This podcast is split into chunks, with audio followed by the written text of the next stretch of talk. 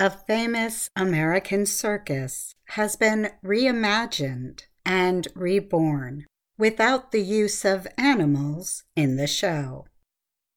The family event now centers on humans performing tricks, including walking on a wire and flying through the air on a trapeze high above the ground. Feld Entertainment owns the Ringling Brothers and Barnum and Bailey Circus. The company talked to the Associated Press about what people can expect to see at the traveling show in 2023. It opens in September. A group of 75 performers from 18 countries will carry out the acts, which combine artistry, skill, and strength.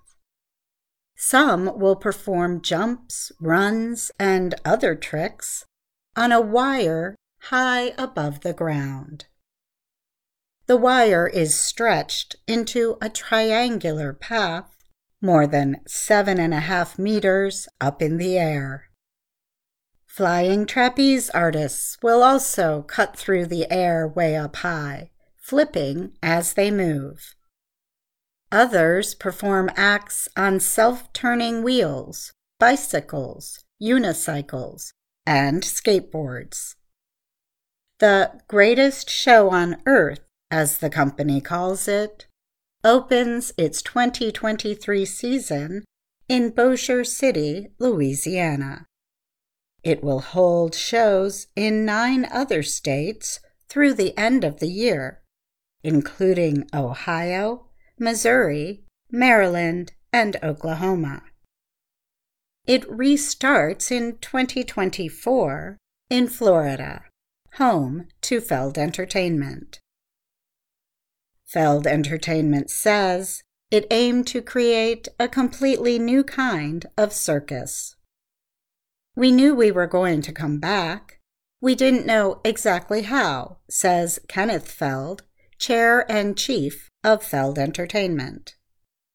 It took us a long time to really delve in and take a look at Ringling in different ways.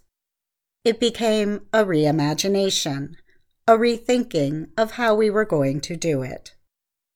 The circus closed in 2017 after years of decreasing sales and protests over the use of animals in the circus.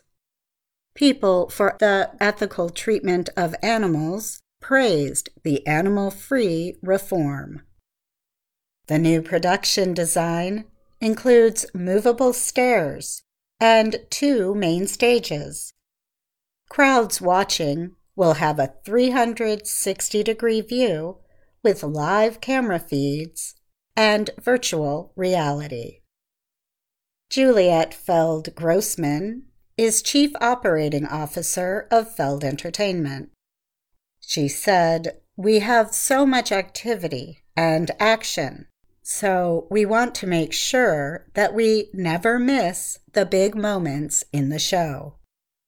The reimagined show extends the circus's long history. The Ringling Circus was around before automobiles, airplanes, or movies. It first opened in 1871. The Feld family bought the circus in 1967. Kenneth Feld said that there is something about the circus that people hold dear. When you're on a high wire and you're doing a backward somersault on the wire, or you're doing something really extraordinary, I don't care where you are. You appreciate that. You understand the danger of it, the thrill of it.